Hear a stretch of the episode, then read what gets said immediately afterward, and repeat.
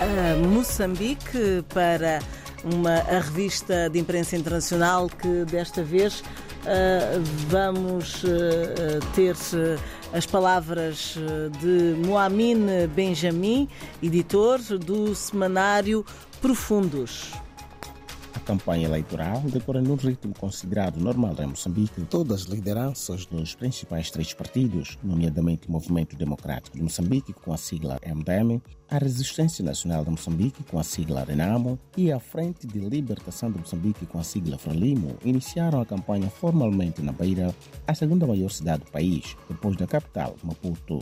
Beira é também o porto mais eficiente e eficaz da África Austral.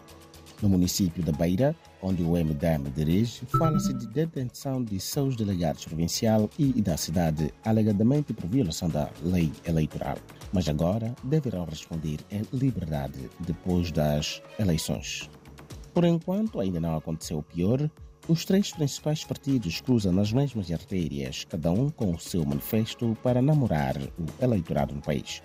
Na autarquia da Vila de Yamatanda, por exemplo, pela posição do boletim de voto, o cabeça de lista do MDM, Semedo Armando Barreto, o cabeça de lista da Renamo, Vinícius Seu Chachimo, lutam para levar o município gerido por Antônio Charmar João pela Frelimo, que também concorre para a reeleição. A campanha eleitoral vai terminar no dia 8 deste mês de outubro e o dia 11 será o de votação. De Moçambique, Mami Benjamin, do Jornal Profundos. Bom dia.